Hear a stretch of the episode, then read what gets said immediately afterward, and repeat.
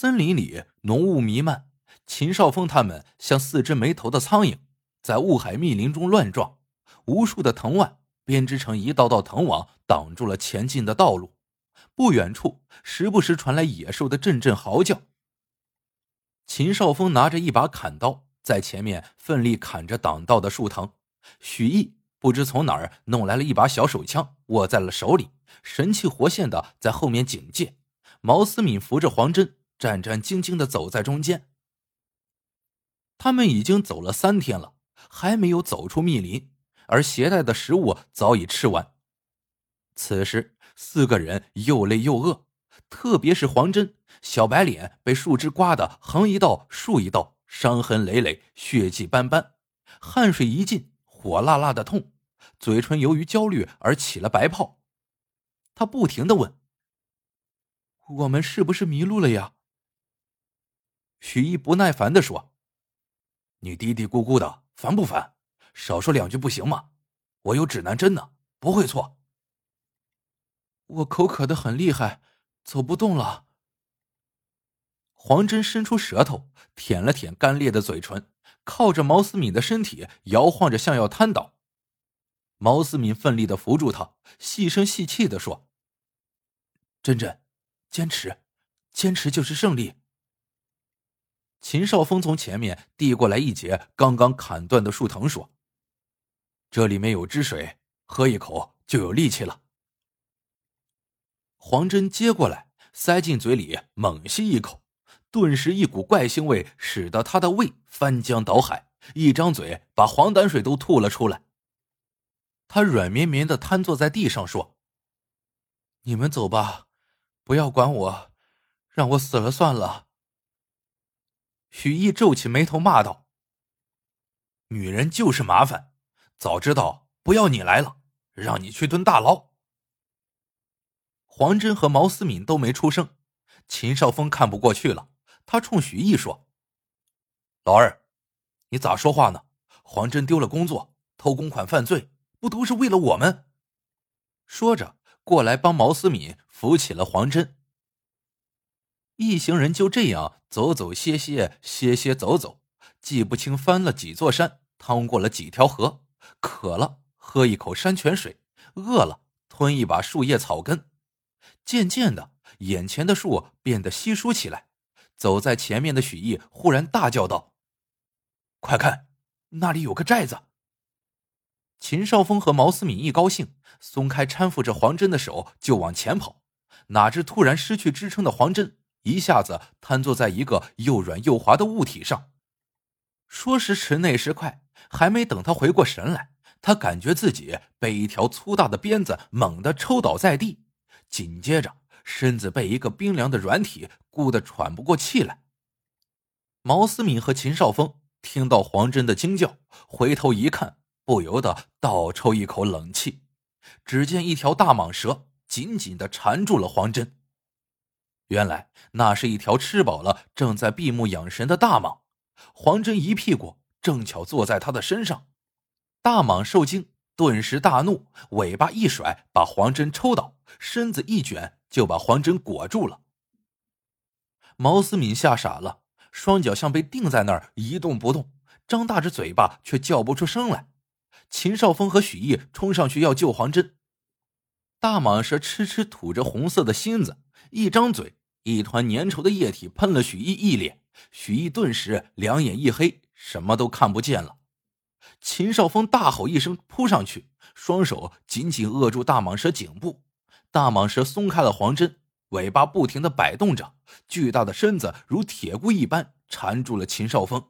秦少峰浑身的骨头被勒得咯咯作响，脸色发紫，呼吸困难。他拼命大喊：“快拿匕首来，刺穿他的心脏！”许一吓得双手在身上乱摸，却怎么也摸不到匕首。他冲毛思敏大吼：“你傻在这等死啊？还不快拿匕首去！”毛思敏颤抖着跑过去，从许毅身上抽出匕首。大步上前，对准蟒蛇的颈部就刺了个对穿，一股黑血喷了他一身一脸。他全然不顾，急忙去看黄真。只见黄真倒在地上，两眼惊恐的睁着，眼珠暴突，嘴角渗出丝丝鲜血。珍珍，珍珍，你怎么了？你怎么了，珍珍？毛思敏抱着黄真，焦急的哭喊着。黄真软绵绵的倒在了毛思敏的怀里，一股一股鲜血正顺着她的裤管流下来。毛思敏惊骇的大叫：“天哪，她流产了！”原来怀有身孕的黄真被大蟒一箍流产了，还引起了大出血。毛思敏见黄真血流不止，不知所措的失声痛哭。许毅骂道：“这个时候你还嚎啥丧啊！还不快背他到寨子里去，说不定还有救。”秦少峰急忙过来帮毛思敏背起黄真。毛思敏踉踉跄跄的走出丛林，黄真在他背上越来越软。气息越来越微弱。毛思敏带着哭腔喊道：“珍珍，珍珍，你千万要挺住啊！”四个人一路喊叫着冲进寨子。这是一座占地很大的石头寨子，有寨门、竹楼和许多高高低低的铁皮顶房子。地上铺着石板，寨门口站着两个身穿黑色衣服、肩上扛着半自动步枪的家丁。毛思敏把奄奄一息的黄真放下，转身跪在地上哭喊着：“救命！求求你们救救他！”两个家丁不知道他们说什么，但一看黄真被鲜血浸透的裤子，就明白是怎么一回事了。其中一人跑进寨门，一会儿出来一个五十上下、上唇蓄着几根鼠须、细眼如豆的小老头。他上身穿着西装，下身却穿着一条拢裙，显得不伦不类。身后还跟着个不停为他摇芭蕉扇的男仆。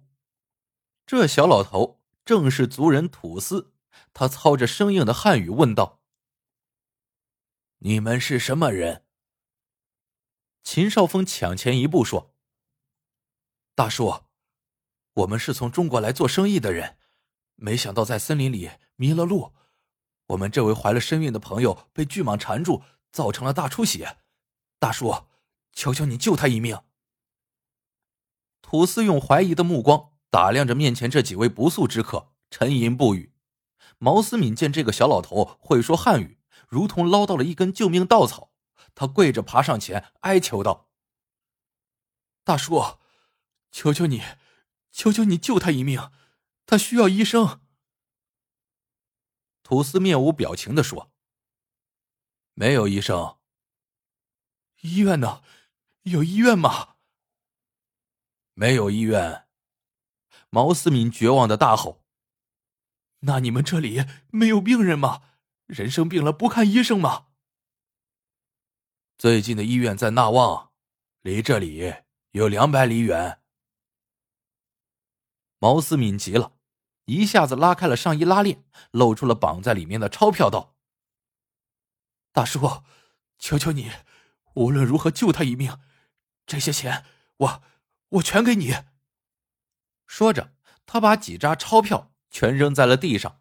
秦少峰想上前阻止，却来不及了。看到钞票后，土司的小眼睛顿时放出了异样的光彩。他对一个家丁嘀咕了几句。家丁转身跑去，端来了一碗黑乎乎的汤药。毛思敏问：“这是什么？”鸦片汤。去你妈的！这玩意儿只能害人，还能救人呢！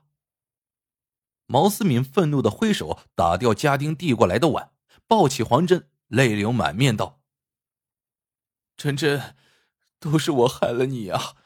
我不该让你跟着我。”到什么外国去享福啊？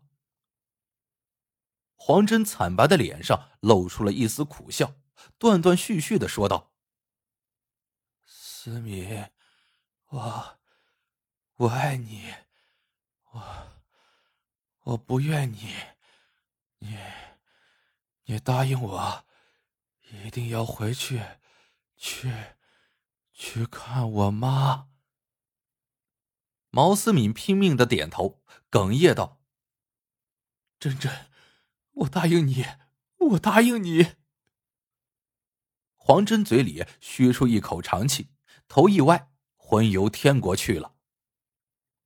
真真，真真！毛思敏凄惨的嚎哭声响彻了异国他乡的上空。